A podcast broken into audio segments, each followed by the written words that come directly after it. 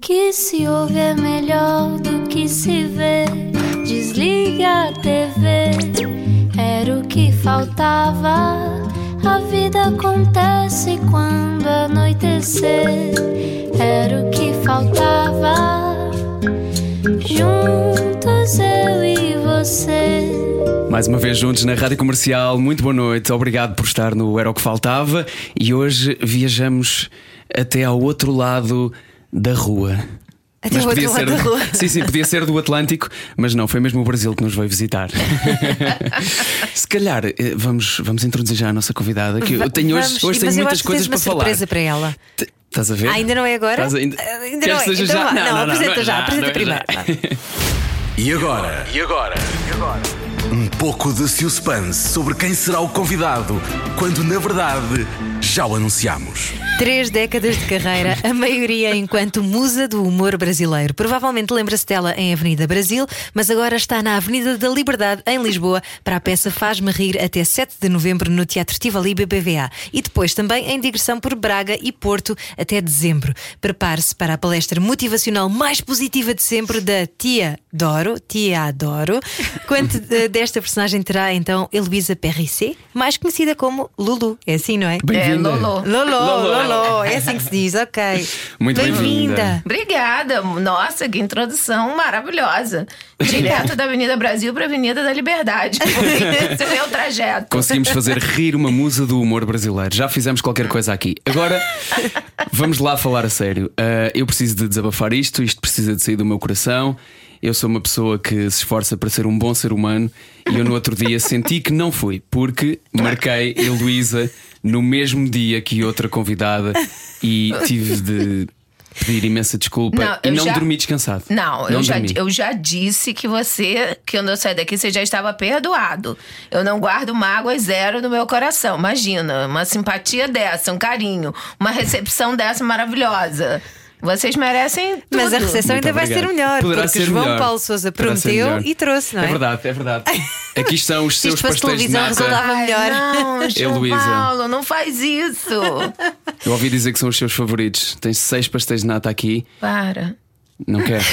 Vou, É vou pôr aqui no canto se quiser. É, põe no canto. põe- Con- Continua com a restrição de não comer doce, é isso? Não, eu fiquei muito tempo sem comer doce. Eu Hoje em sei. dia eu evito, porque as pessoas pensam assim: ah, você não come? Eu digo, não, é porque eu como. é o oposto. Mas, Se você me der, eu vou comer. São seis pastéis de nata. Olha, isso é tortura, Cheguei João Paulo. Isso é tortura. Isso não se faz, não se faz. Olha, sabes, sabes quando é que eu percebi que, que provavelmente eh, a Heloísa me poderia perdoar? Eu, honestamente, fi- fiquei, Quando? fiquei mais descansado. Foi quando soube que eu também não sou o único a errar e quando eh, ouvi a bonita história eh, que a Heloísa já contou publicamente de que uma vez ehm, ligou para um realizador. ehm, Um achando, amigo. achando que estava a falar com o ginecologista. Foi. E eu pensei, está tudo bem. Essa realmente, todo mundo, eu vou ter que perdoar todo mundo, porque depois dessa, realmente, eu já era pra mim. Oi, Elisa, como é que está a passar estes seus dias aqui em Portugal? É uma temporada ainda longa, não é? Vai ficar até dezembro. Até dezembro. E e estava a dizer que, que até está a estranhar porque está a gostar tanto de estar Exato. independente, não é? Não, porque o que aconteceu é o seguinte: eu a vida inteira, eu primeiro que eu comecei a me casar muito cedo. Então eu já me casei três vezes. Então saía de um marido para outro marido, para outro marido. E aí depois comecei a ter filho. E aí eu nunca realmente tive esse tempo que eu tô tendo hoje pra mim. Entendeu? Que é maravilhoso, mas assustador ao mesmo tempo, porque Maravilhoso. habituamos a isso. Exato! É pouco tempo. E você sabe que a gente se acostuma com o que é, com o que é bom muito rápido, né? Então depois eu já vou voltar aqui pro meu vavavum, não tem essa. Acabou minha vida de rainha, né? Ano que vem acabou minha vida de rainha. Mas há quanto tempo está em Portugal? Eu cheguei aqui no dia 11, saí do Brasil dia 10 de outubro. Ainda vai ficar até dezembro. Eu vou ficar até dezembro, volto dia 7 de dezembro pro Brasil. Porque a peça vai até dia 5. Aí dia 6 a gente desproduz, né? Com calma, chorando muito, agora fazendo a mala. E aí, quando eu chegar lá, vou estar chorando, mas eu digo que é de alegria. Aliás, o humor tem sido sempre essa salvação, essa tábua de salvação. E esta Isso. peça chama-se Faz-me Rir. Isso. Quando é que se apercebeu que tinha piada? Não, olha, a piada eh, já é na minha personagem que se chama Tia Doro. O nome dela é Doroteia das Dores e ela é uma mulher que teve uma vida para ser totalmente errada. Ela era tão errada, tão errada que ela deu certo. Mas então pergunto- esse é o segredo da Tia Doro. Mas a pergunta é à Heloísa: quando é que a Heloísa, ah, ainda, Ah, ainda ela- pequenina, achou que tinha piada? Ah, Percebeu-se Assim, que na hora que eu riam? nasci. Na hora que eu nasci, eu era aquele tipo, assim, já era criança explorada, com dois anos, já animava os natais, já imitava o tio, já fazia a mãe recebendo uma encomenda na porta, já era posta para atender os telefones e falar uma graça. Então, eu sou filha temporona, né? No Brasil a gente diz que a filha muito mais nova é, é, chama de temporona, né? Não sei como vocês falam aqui, você entende? Fora de tempo. Fora do tempo. É, Exatamente, é isso fora mesmo. do tempo. E aí eu já era assim, tipo, o foco da família de ser a palhaça e continuei. Só que aí, quando eu cresci, eu capitalizei em cima disso, né? Eu passei a ver que dava pra ganhar dinheiro fazendo isso. Tinha a aprovação da família para ser eh, a palhaça, como diz. Tinha aprovação da família de ser a palhaça entre eles, né? Só que eu quis levar isso pro mundo. Eu disse, eu quero ser atriz. Né? E eles ficaram um pouco assustados, porque os três primeiros filhos, filhos eram absolutamente normais, queriam ser engenheiro, queriam ser médica, Eram queria- normais. É, normais, né? Entre aspas. E minha mãe dizia: não, imagina, quando crescer ela muda. Eu dizia: não, não mudo, não, já tenho até meu nome artístico, Linda Strice. Que eu queria ser uma, ser uma atriz de Hollywood, uma atriz da Broadway, era o que eu sonhava, né? Bom, mas não está na Broadway, mas está no Teatro Tivoli e já estive em Sim. grandes outros teatros também no Brasil. Exato, todos quase que você possa imaginar. No cinema, na televisão também. Cinema, televisão, é. Daqui a pouco pra Broadway é um pulo, gente. Ainda tem esse sonho vivo dentro de si? Não, não, não tem isso vivo, porque eu vou vivendo assim, pra mim a Broadway, o Hollywood é o meu dia a dia, sabe? Então eu tô sou uma pessoa assim muito realizada com a minha vida, sou muito feliz. Eu fiz exatamente tudo que eu quis na hora que eu quis, então eu me sinto assim ticada, sabe quando você quita uma coisa na sua vida? Então estava a falar sobre a Tia Adoro, a Isso. protagonista desta peça Faz-me Rir que trouxe agora a Portugal. E quanto de- desta personagem é que tem a Heloísa? Ah, tem muito. Porque a Tia Dora foi um estudo. A ape- apesar de ser uma personagem muito antiga, né? Eu só comecei. A, eu encaixei a Tia Doro dentro de um momento da minha vida que foi quando eu comecei. Porque, por exemplo, eu sempre tive religião, eu sempre fui uma pessoa que eu tive muita fé, sempre acreditei em Deus. E em determinado momento, né? é, eu comecei a perceber a religião de uma outra forma na minha vida. Então, nesse exato momento, eu descobri a física quântica. Então, eu comecei, eu faço um paralelo o tempo inteiro entre a religião, entre a Bíblia, no caso, né, e a física quântica. Porque religião, assim, as religiões, a forma como Deus, como o ser humano reverencia, né, o criador, a, cria, a, a criação, tudo isso é uma coisa que me chama muito a atenção. E eu gosto muito de estudar sobre isso, sobre vários ângulos, sobre vários aspectos, né? Sem julgamento do que é certo ou errado, apesar de eu ser cristã. Isso para mim é o meu norte, né? Mas eu acho que o fato de eu ser cristã é que me faz ser uma pessoa que me proporciona assim esse leque tão amplo assim, tão um range tão grande de observação que é justamente o não julgamento, né? A Luísa disse uma coisa muito interessante numa entrevista que, em que citou eh, uma passagem da Bíblia, julgo eu, de Jó, que disse: De antes eu ouvi falar e eu agora conheço-te. Sim. Eh, E eu achei, achei isso muito interessante. Foi, foi também num momento mais difícil que, Sim. que chegou esse conhecimento, essa certeza de que a fé e Deus eh, a acompanha. Com certeza, exatamente, porque existem momentos que a gente ouve falar e chega uma hora que a- a- essa experiência vira vida, entendeu? E é quando você deixa de ter o, a relação com Deus na teoria e você passa a levar isso para a prática, né? E durante esse período que eu tive a minha pandemia particular, como eu sempre digo, num tom de brincadeira, mas que foi em 2019, Estamos né? a falar de um cancro. Isso, na glândula salivar. Eu então fiz uma cirurgia de nove horas e depois eu tive que fazer um tratamento de quimioterapia, radioterapia, etc. Pode falar, João. Não, não, estava a vê-la, estava a vê-la. Ah, tá. Mas eu, eu fico, sempre, fico sempre fascinado com isto. Eu partilho isto muitas vezes com a Ana. Que eu. eh, eu estou um bocadinho à procura de saber o, o, que é fé. Sou muito curioso sobre a fé, apesar Sim. de não. De, se calhar tenho e nem sei, uh, mas, mas não ter uma, uma coisa uh, material ou específica onde depositar Sim. essa minha fé. E, e achei muito bonito que a Luísa não só tem, como ainda estuda física quântica em cima Muito. disso, e tem um espaço para fazer isso que se chama Céuzinho. Exatamente! Nossa, o João sabe de tudo, sabe? hein? Tô começando a ficar preocupada. João. muito. João sabe muito. Exatamente. Na minha casa eu tenho um espaço que se chama o Céuzinho. Celzinho é assim, era um lugar na minha casa onde eu amo obra, né? Eu sou uma obreira, além de ser uma obreira do Senhor, ainda sou uma obreira que gosta de. Uma pessoa que gosta de fazer obras. Eu ia fazer um cinema naquele lugar da minha casa. Aí eu pensei assim: ah, não, quer saber? Eu tenho um quarto sobrando, porque eu também não sou uma pessoa desperdiçada, não, tem, não sou megalomaníaca. Eu vou fazer, um, vou fazer ali um lugar bem gostoso para que seja esse, esse cinema, que meu marido é cineasta, né? Então, fazer um lugar gostoso, onde a gente se reúna, onde a gente, as crianças possam fazer bagunça, a gente vê séries, filmes, enfim. E aí, todo dia de manhã é uma prática minha, eu oro.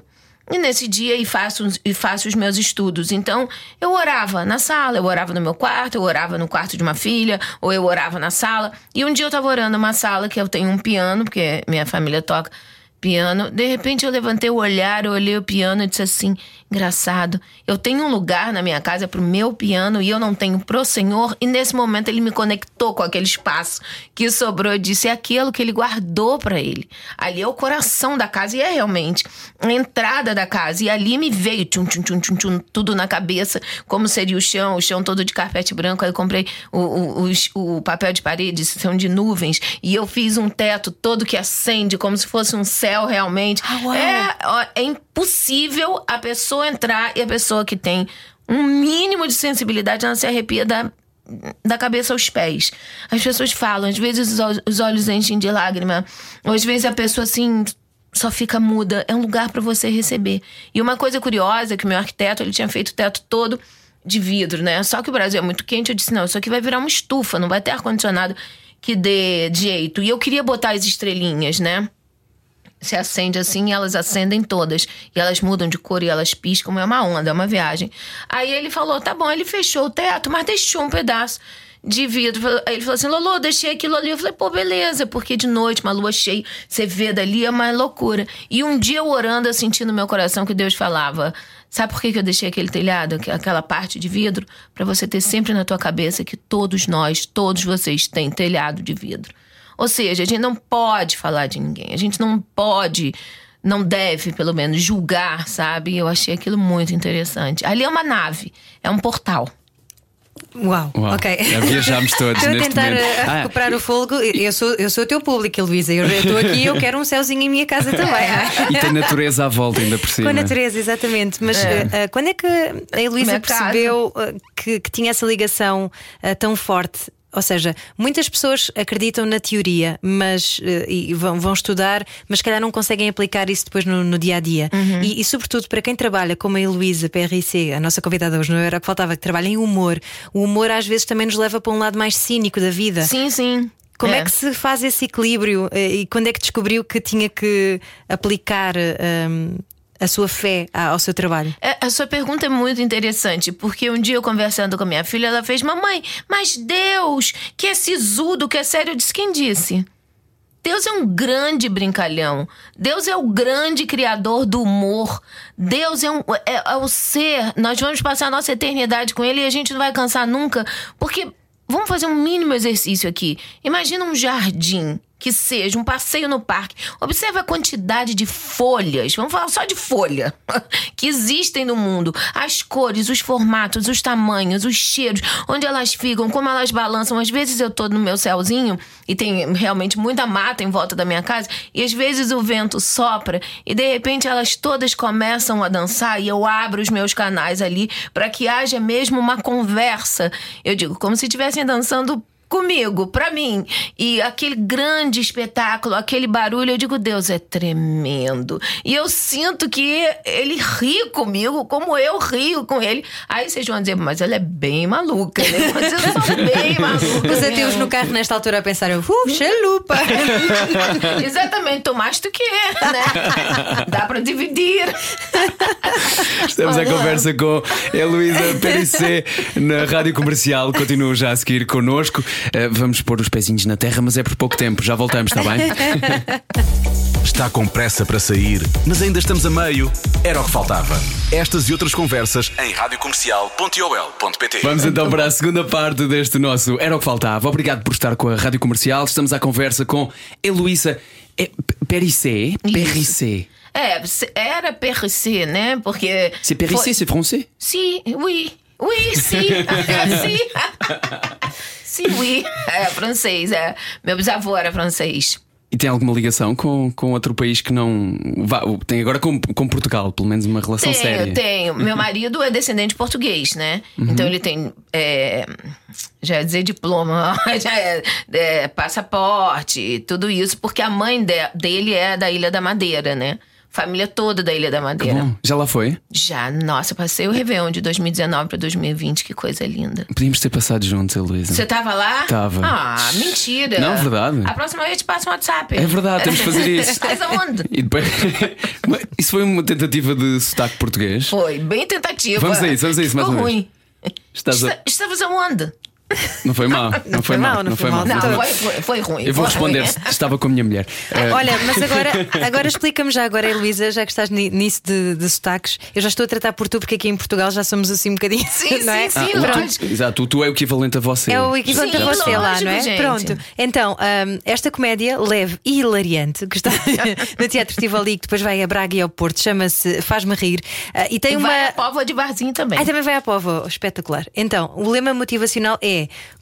Coco ou Cocô? Cocô. Ai, Cocô, bem me parecia, bem me parecia, que é coragem e confiança, não é? Exatamente, que é uma fórmula que ela dá. A partir da, da palestra de Te Adoro, vocês já vão ter na cabeça isso. Coragem, confiança. E pra vocês lembrarem, a gente abrevia. Cocô. Então, tudo que na tua vida me separei, cocô. Perdi o emprego, cocô. É tudo cocô. Coragem, confiança. Houve, um, houve um homem que trocou os dias da minha entrevista. Cocô.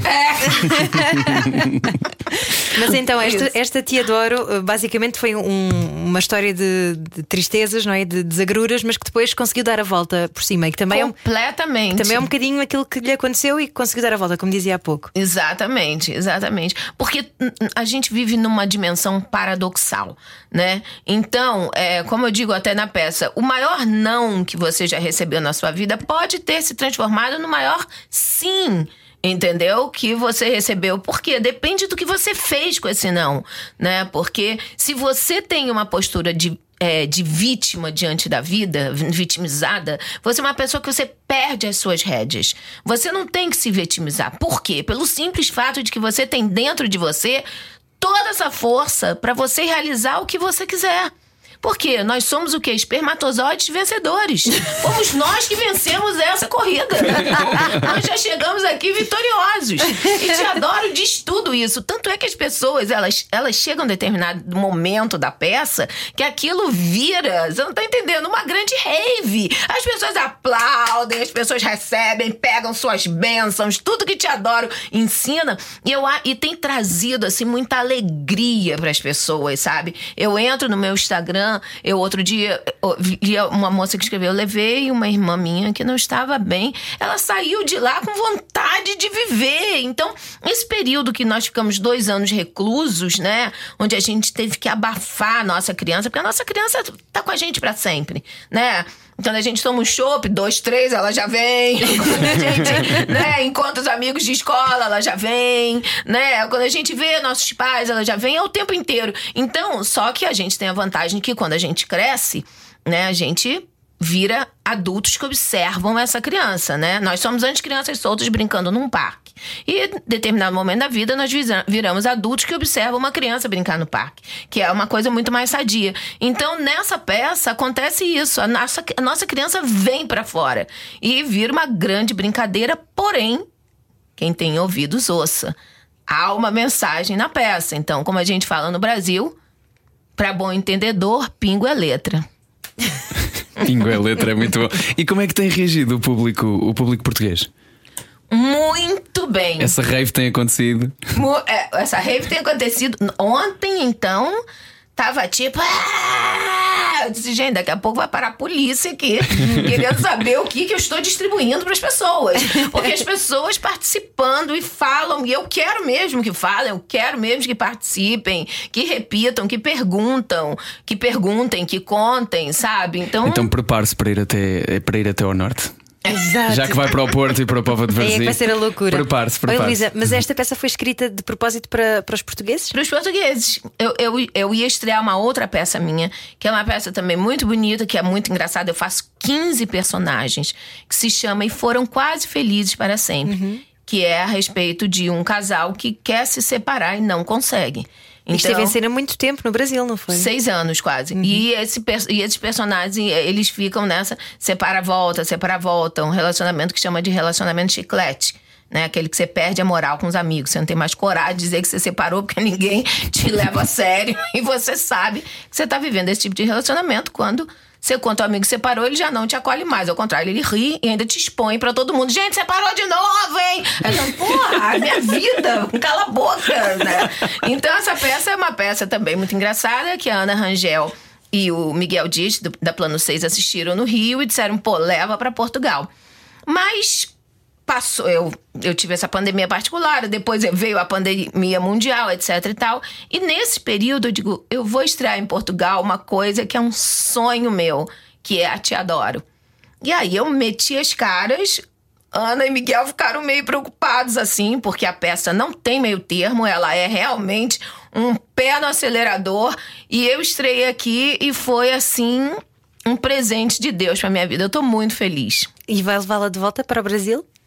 quero levar de volta pro Brasil, né? O povo lá no Brasil, eles estão um pouco ciumados. Estão um pouco ciumados. Luísa, e o que, é que, hum, o que é que faz rir alguém cuja profissão é fazer rir? Eu acho que o que nos faz rir, por incrível que pareça, é justamente alguém que não nos quer fazer rir. Quando a situação ela é completamente espontânea. Por exemplo, minha mãe é uma pessoa que ela faz esse tipo de coisa. Ela não quer ser engraçada e ela é hilária. Entendeu? Então, quando você vê que a situação é espontânea, quando a situação acontece como uma grande surpresa, isso que faz, eu acho, a gente rir. A Entendeu? sua mãe ainda é daquelas que janta em casa antes de ir jantar fora e depois fica a contar a fatias de pizza Ih, que mamãe, sabe tudo. Eu tô com medo de João, hein? Eu tô ficando preocupado com ele, que essa é exatamente mamãe. Eu adorei Mamãe. esta história, adorei isto. A, a mãe que Magérrima. come antes de ir. E ela não come nada que não seja o que ela tem que comer. Então, como a gente fala lá no Brasil, mamãe é cagando um quilo certo. Ela só faz o que ela tem que fazer. Não há jeito dela sair daquilo.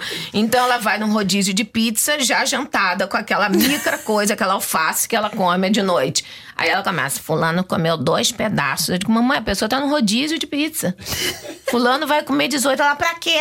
Ali a outra. Meu Deus do céu, quatro pedaços. Bota onde esses pedaços, hein?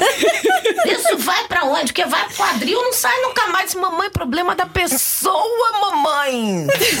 Desacuenda, solta o anjo da guarda do povo. E ela, ela é terrível, ela é uma figura. E con- conseguiu, conseguiu lidar bem com essa exigência da, da parte dela na sua vida também, enquanto adolescente, por exemplo? Ai, meu Deus, ser um inferno na torre. Porque eu- eu- eu- na minha casa é uma coisa assim: você ia comer uma coisa, vai comer? Vou! Vou comer! Eu preciso comer. Eles eram assim, neuróticos da pessoa se manter esquálida, sabe? Mas aí, depois, assim, você tinha que ser muito magra. E foi por isso que passou a gostar tanto de doces? Amo doce. E a comer. Sei- como é que era? Quatro, enfiar quatro. 18 brigadeiros. Brigadeiros. É. Ai, meu Deus. Pegava um brigadeiro, juntava cinco assim, ó, botava na boca. Porque disse, agora eu vou. Enquanto dá, né? Claro, Enquanto é ninguém tá vendo, né? Aí depois vai pra esteira, faz cinco horas de esteira, vem andando do Brasil até Lisboa, nadando ali pelo Oceano Atlântico pra gastar, você faz qualquer coisa. Mas apesar disso tudo, apesar desse, desse fascínio pelos doces, e que também eh, já teve, ou já, já falou sobre isso também, sobre numa fase da sua vida também a bebida, hum, é verdade que fez um pacto de idade com, com Deus. Foi com Deus? Foi com quem? Fiz Esse- o quê? O pacto da idade. Um pacto da idade foi com Deus. Foi com Deus? Eu sou amiga do tempo, né?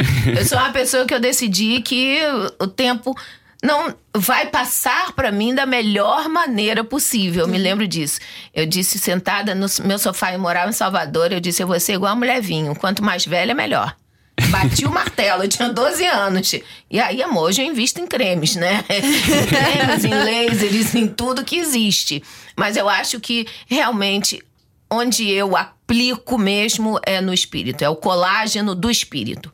Porque esse é o que mantém a sua juventude, a sua jovialidade, o seu alto astral. É isso que te faz jovem. E nota-se está a resultar já Tá, agora. tá, tá. Tantas mulheres a quererem ser mulher melancias, sejam mulher vinho. É, exatamente. Não sabia essa da mulher melancia, mas vou investigar. É. Sabe, é o formato do corpo. Eu depois explico. Tá bem, eu depois tá explico bem. à avó, está Tá bem? Olha, hum, mas eh, também está habituada a outro desporto olímpico, diz que depois ia para a esteira, não é? A seguir ao- aos doces, mas ao desporto olímpico das novelas, dos programas de televisão, Sim. que também são eh, super cansativos, não é? Que, que é assim um- uma dose de como é que se mantém a sanidade e, e a dose de fé bem apurada no meio de um, eh, um mundo tão competitivo como a televisão. É, olha, o que acontece é o seguinte: o teu, o teu olhar é o teu guia. Né? Onde está o teu coração é onde está a sua cabeça. Então, eu tudo na minha vida, e eu estava lendo exatamente isso antes de sair de casa, né? Como você viver no mundo sem ser do mundo. Então é quando é onde você deposita o seu coração.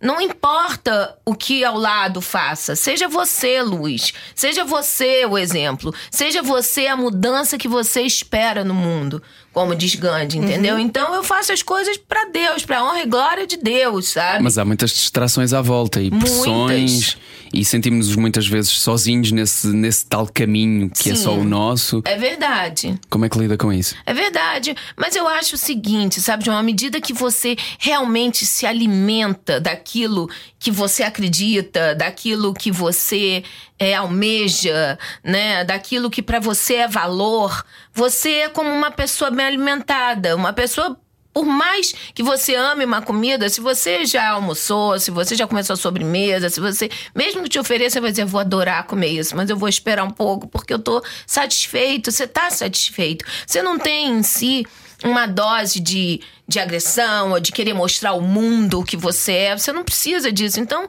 é como se você fosse suave no seu caminho, como um trem, sabe? que vai no trilho. sempre foi assim? Ou teve, teve que ter as suas fases, imagino eu. Acho que todos temos que passar por isso. E quanto Não. mais cedo passarmos, melhor de experimentar e de cometer Com os lu- as loucuras, testar os limites. Claro, é como eu falo, inclusive, no Faz-me Rir. Eu digo, é, perguntam a Te Adoro, Te Adoro.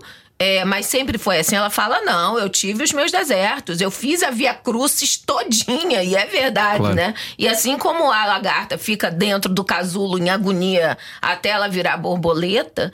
Né? É, a gente, nós temos o nosso período de casulo. E isso é muito importante. Por exemplo, eu tenho duas filhas, né? Uma de 22 e uma de 15. Então, uma tá no auge da adolescência, só que ela é muito doce, ela é muito suave. Ela te dá uma resposta assim. Sabe, ué, você não, sabe? e a outra não, a outra veia pro lado, meu corpo, minhas regras, sabe? Elas são diametralmente opostas. Então eu percebo o movimento nelas, eu respeito o crescimento delas, mas eu de fora tô sempre orientando, mas elas vão ter o período delas de aprendizado, não tem jeito. E é- desculpa, desculpa, agora estava. Mais uma vez isto acontece o tempo todo, não é? Curiosidades sobre filhos, porque ainda não tenho. É preciso deixar os filhos cometerem os erros? É preciso. É preciso. Claro. Ana, E quando mas é- dói. E qual é que foi o Ana, erro? tem filhos? Não. Tenho, tenho dois. Sim. hum, Quando é que foi o erro de viragem? Quando é que foi aquela, aquela altura em que teve a epifania e pensou: não, isto agora vamos para a iluminação? Comigo? Hum, eu não sei se foi, se eu posso considerar assim o erro que houve, uma coisa que eu disse, não, agora, a partir de agora. Eu acho que tudo comigo sempre foi um processo, assim. Eu sempre tive uma curiosidade muito grande, assim, em relação ao Criador, em relação ao Deus, ao Pai, à Mãe, né? Que a gente, que hoje em dia eu vejo de uma forma assim. Muito mais importante do que a religião é a relação. Por isso que eu não me defino como uma pessoa que tem uma religião. sabe? Eu acho que a religião, às vezes, ela pode se tornar algo muito dogmático. Então, você se perde nos dogmas e você, então, deixa de viver o principal, que é a relação. Então, você engole o camelo e engasga com o mosquito.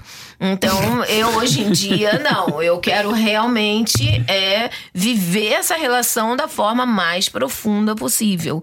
Então, eu não sei se houve um erro, né? Algum lugar que eu diga, não, parei aqui, isso aqui eu não faço não, dessa, não foi dessa forma comigo, mas foi um caminho constante onde quanto mais eu mergulhava, mais eu queria ir fundo nessa história.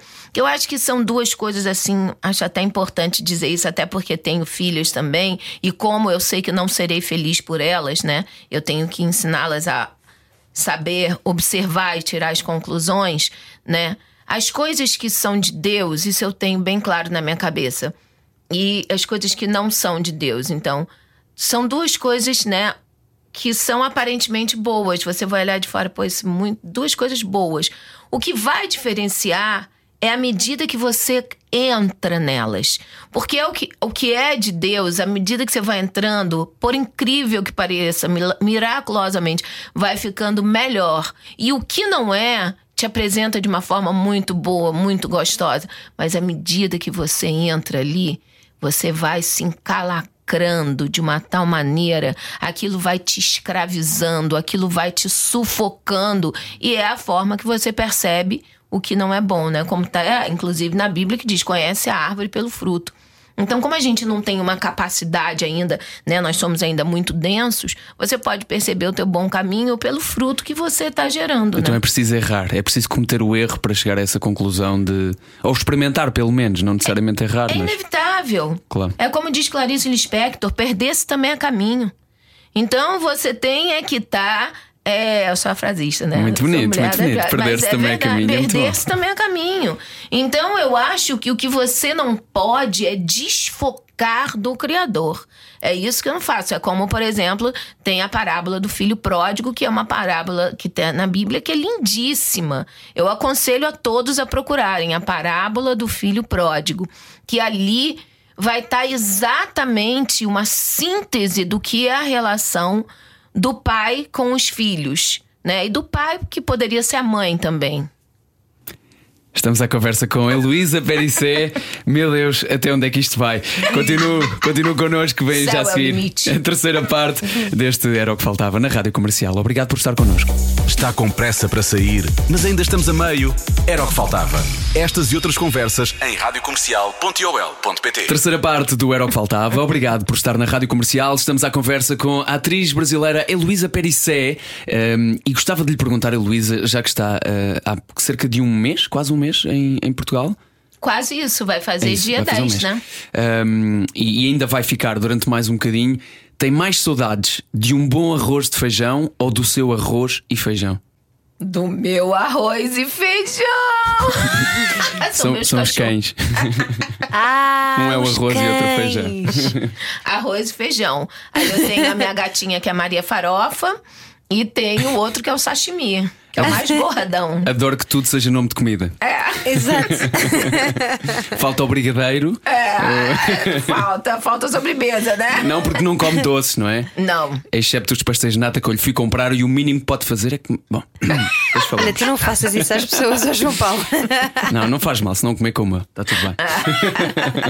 Muito bom. A Zé Perícia que está uh, connosco aqui não era o que faltava para falar da peça Faz-me Rir, que está em Lisboa agora até dia 7 e depois vai estar no uh, Porto Braga e Pova do Barzim, uh, e que também já foi uh, uma mãe de santo evidente na novela A Lei do Amor, por exemplo.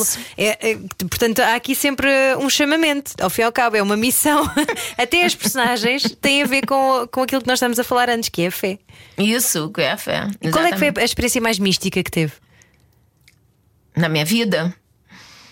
Eu tive tantas, vou te ser bem sincera. Mas eu vou te contar uma que aconteceu uma vez que eu fui fazer uma radioterapia, né? Que eu fiz 33 sessões. E era uma quarta-feira. E era um momento da minha vida que eu tava de saco cheio. É uma expressão no Brasil quando você tá assim, né? E nesse dia eu fui pro hospital de pijama. Eu não tava nem aí. Eu não tava nem aí. foi de pijama e as pessoas já estão acostumadas, né? Porque às vezes é um tratamento que não é uma coisa é, amena, né? Estamos a falar de 2019, não? 2019. Na altura do cancro da, das Exato. glândulas salivares. Eu cheguei para fazer essa radioterapia. E eu sempre deitava na mesa de radioterapia. Eu sou uma pessoa que eu tenho realmente muito bom humor. E nesse dia eu deitei e eu disse assim: hoje eu quero Jesus. Só Jesus eu quero aqui. Não quero que seja outra, outra, outro ser. Não quero Jesus. E eu deitei. E quando você faz esse tratamento, você tem que usar uma máscara. Que é uma coisa que não é fácil. Onde eles prendem você. Tá, tá, tá, tá, tá, tá, tá, tá, tá. E eu sempre brincava, eu dizia assim: só duas coisas me calam: Deus e essa máscara. que Você não tem como falar. E quando eles me prenderam, eu senti uma mão assim da minha barriga, uma mão. E eu sabia o que era. Você fica muito nesses momentos da sua vida. Talvez eu dissesse assim, me faltam nomenclaturas, tá? Mas eu diria talvez canais abertos. Então eu senti como se fosse essa mão. E eu me lembro que eu fiz um encaixe assim, sabe? É porque eu, aqui é rádio, não dá pra ver. Mas a mão Encaixou é a mão, não é? encaixar a mão. Encaixei a mão na mão. Põe a mão Na na mão do meu senhor. É, encaixei a mão, exatamente. Tipo como a gente tem segura na mão de Deus. Foi isso. E aí eu fiz o meu tratamento. E quando eu saí dali, eu realmente saí. É muito rápido a radioterapia. Mais leve. E eu pensei assim, por que será que eu senti esse isso numa quarta-feira, né? Podia ser sexta, que a semana tá acabando. E depois eu entendi, porque o meu tratamento acabou numa quarta-feira. Então eu senti como se Jesus quisesse dizer: tenha certeza que no seu último dia daqui, eu vou estar saindo daqui com você. Quer dizer, tudo são interpretações nossas, mas isso foi algo que confortou muito o meu coração, assim. E são certas coisas, assim, que quando você passa, você não tem como duvidar. E Luís, e nunca teve aquela fase da revolta, de pensar eh, onde é que está Deus afinal? É, as pessoas perguntam isso. Você sabe que isso eu não tive. Geralmente as pessoas perguntam por que eu, né? Porque. E uma vez eu li uma definição que nem foi minha, eu li de uma pessoa que meio que falou por mim. Que quando ela, se ela ganhasse na loteria, ela não perguntaria por que eu, né? Exatamente. Então, nesses momentos, por quê? Porque sim, porque tem que ser, porque a gente vive numa dimensão da fé, nem todas as respostas você vai ter aqui. E as coisas acontecem, e você tem a oportunidade de pegar o que te acontece, pegar a merda e transformar em adubo. Então, essa é uma grande oportunidade para você florescer na vida. Mais uma grande frase. não é? Exato. Obrigado. Obrigado. A Elisa é formada em artes cênicas e diz que agora, se pudesse, tirava mestrado em filosofia. Isso. Que maravilha. Apaixonada por filosofia. Com todas as amo. suas contradições também, não é? Também gosta disso. E tudo, leio tudo, tô sempre lendo. Trouxe uma biblioteca pra cá, porque gosto de ler e sou aquele tipo que converso com os meus livros, sabe? Rabisco, anoto do lado. Meus livros só podem ser meus, porque eu tenho um papo franco ali com eles, jogo pra outros livros, aí abro um outro, onde vejo algo que tem a ver, E entendeu? continua a fazer isso de manhã no seu ritual eh, matinal? Faço, faço. E, e o, que é que, o que é que mais é que tem esse ritual ma- matinal? Por acaso é uma coisa que anda sempre, que é muito difícil de manter. Consegue manter um ritual minimamente parecido há anos? Eu consigo. O que é que faz? Assim, eu acordo, aí eu hoje, hoje eu coloquei no meu ritual matinal, eu tomo um shot matinal, que é de cúrcuma, espirulina, canela e gengibre em pó. Aí eu espremo um limão, mexo isso, tomo. Quando eu tô no Brasil, às vezes eu faço um jejum intermitente. Então eu pego só uma xícara de café e tomo. E geralmente eu gosto de ler antes de quando eu acordo. Mas no momento eu tenho levado minha filha à escola. Aí quando eu volto, eu faço isso. E aí, depois disso, eu geralmente me exercito, faço meu exercício físico, e aí eu me considero pronta para ir pro dia, entendeu? Tomo meu café da manhã e vou. E, mas acorda bem cedo para, para fazer isso e ter Bem um dia cedo. longo? Bem cedo. Mas chega de noite, assim, eu também já tô batendo prego. Mas é engraçado que o seu próximo objetivo seja um mestrado em filosofia e não pensa, eh, ou se calhar até pensa, não é? Mas as coisas não são uh, incompatíveis. Uh, numa próxima novela, por exemplo. Não, eu já tô numa. Eu tô numa série no Brasil que se chama. Cine Hollywood, eu já fiz a primeira temporada. Íamos começar a gravar a segunda, mas aí tudo aconteceu, teve que ser cancelado. Começamos a gravar agora no começo de 2021, mas aí também veio essa terceira onda, nós cancelamos.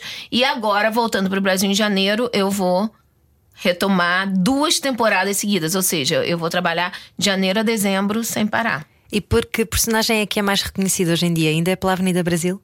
Ah, muito. A Mona Lisa, a Tati, que foi uma personagem minha adolescente. Cara, fala sério, tipo, ninguém merece. Eu fazia a Tati, que era uma personagem super rebelde, super. Mas ela, ela era, começou na escolinha do professor Raimundo, né? Então, por exemplo, perguntava, Tati, o professor Raimundo perguntava, quem foi Pedro Álvares Cabral? Falei, cara, o moleque mandava muito, simplesmente ele descobriu o Brasil, cara, no ano de 1500, fala sério. Aí eu ia contando toda a história, só que de uma forma assim, no humor, né? Mas falando sério. As filhas adolescentes devem adorar essa personagem. Exato. Ou não. Ou não. E gosta de É, falar. ou não. E gosta de falar Só a que sério. não. Só que não, exatamente. Mas ah, um, eu sei que fala a sério é uma expressão que vocês usam muito, não é? Mas e, um, a Heloísa gosta de falar a sério também? Muito. Eu sempre falo a sério. Minhas conversas acabam assim, se deixar indo para um lado muito profundo, assim. Porque Como já fizemos aqui, de resto. Como não é? já fizemos aqui, Exato. né? Só que eu acho que é interessante a gente vai e volta, assim, como uma onda, assim, você mesclar as coisas. Eu acho que tudo que na vida a gente pode se tornar mais suave. Eu acho que é muito mais gostoso, muito mais audível, muito mais interessante, muito mais convidativo, sabe? Não existe, não sei se já alguma vez sentiu isto, e eu acho que às vezes também tem a ver um bocadinho com a, a cultura de um país, mas há, há pessoas a que, hum, quando têm uma exposição pública, como é, o seu, como é o seu trabalho, como atriz, sentem um bocadinho, em determinadas alturas da vida, eh, a necessidade de serem levadas a sério, de alguém lhes dizer, lhe dar credibilidade. Eh, e às vezes o humor, eh, É. nem toda a gente dá eh, a credibilidade de vida. Eh, Por exemplo, a inteligência de uma pessoa que é engraçada, por exemplo, se bem que eu acho que estão muito relacionadas. Já passou por isso, já passou por essa fase do vá lá, levem-me a sério. É, chegou a determinado momento, eu disse, não vou, não quero fazer só humor. Foi quando eu migrei para as novelas, né? Eu migrei e aí eu comecei a fazer novelas e aí quando eu comecei a fazer novelas, eu comecei a fazer uma novela atrás da outra, eu fazia personagens engraçados, mas eu tive muita oportunidade de fazer personagens e cenas muito sérias, inclusive com a Mona Lisa. Eu fiz também Dercy Gonçalves, que foi é, de Cabo a Rabo, que é sobre essa grande comediante que era é, brasileira chamada Dercy Gonçalves. Então, eu, determinado momento, eu comecei a fazer, transitar nesses dois diapasões, né? Na comédia e na no drama ao mesmo tempo. E fazer, fazer drama dentro da comédia também. Eu acho- Fazer drama dentro da comédia eu- também. Eu acho que é das, das maneiras mais interessantes de fazer humor, de- no, no sentido de fazê-lo mesmo, literalmente, como, como um ator, é esta, esta, esta coisa de fazê-lo a sério e não de ser de fazer cara de parvo e, Sim, e- sim, é. esbugalhar os olhos. exatamente. É, é, com certeza. É porque geralmente isso é, a pessoa associa, né? Comédia, aquele que chega. "Ah, ah", Humor é, físico. É, exatamente. Não que não seja. Eu acho que uma coisa é, é o que eu acho. Tem que ter verdade. Quando eu comecei a transitar no drama, eu percebi isso. O, o que liga, o que une os dois, o que é fundamental, seja no drama, seja na comédia, é a verdade. E aí não tem. é, se você é um comediante, você faz. E você faz isso com verdade. Ou se você pega um telefone pra fazer graça com verdade. É a verdade. Eu agora tenho. Só, só imagino o Jim Carrey agora. É, é, exatamente, mas é a verdade que te traz esse diferencial. É isso. Heloísa Perissé, obrigado por estar connosco, não era o que faltava. Nossa, é. Já chegou ao fim. É, chegou ao fim. já- É mas vocês eram o que faltavam pra mim, adorei. Obrigada a nós. Temos de relembrar que vai estar em cena, continuar em cena no Teatro Tivoli BBVA, eh, depois vai para o Porto também, Braga e Pova de Varzim. Exatamente. Eh, em Portugal, em digressão com esta peça Faz-me Rir da Tia, Tia Adoro. Te adoro. Te adoro. Te adoro também, fizemos um laço. Muito obrigado. Adorámos esta conversa. Eu também, obrigada. Obrigada. Obrigada, Ana. Fico com a Rádio Comercial, já a seguir, Miguel Simões e Comercial by Night. Era o que faltava com João e Ana. Era o que faltava. Na Rádio Comercial. Juntos eu e você.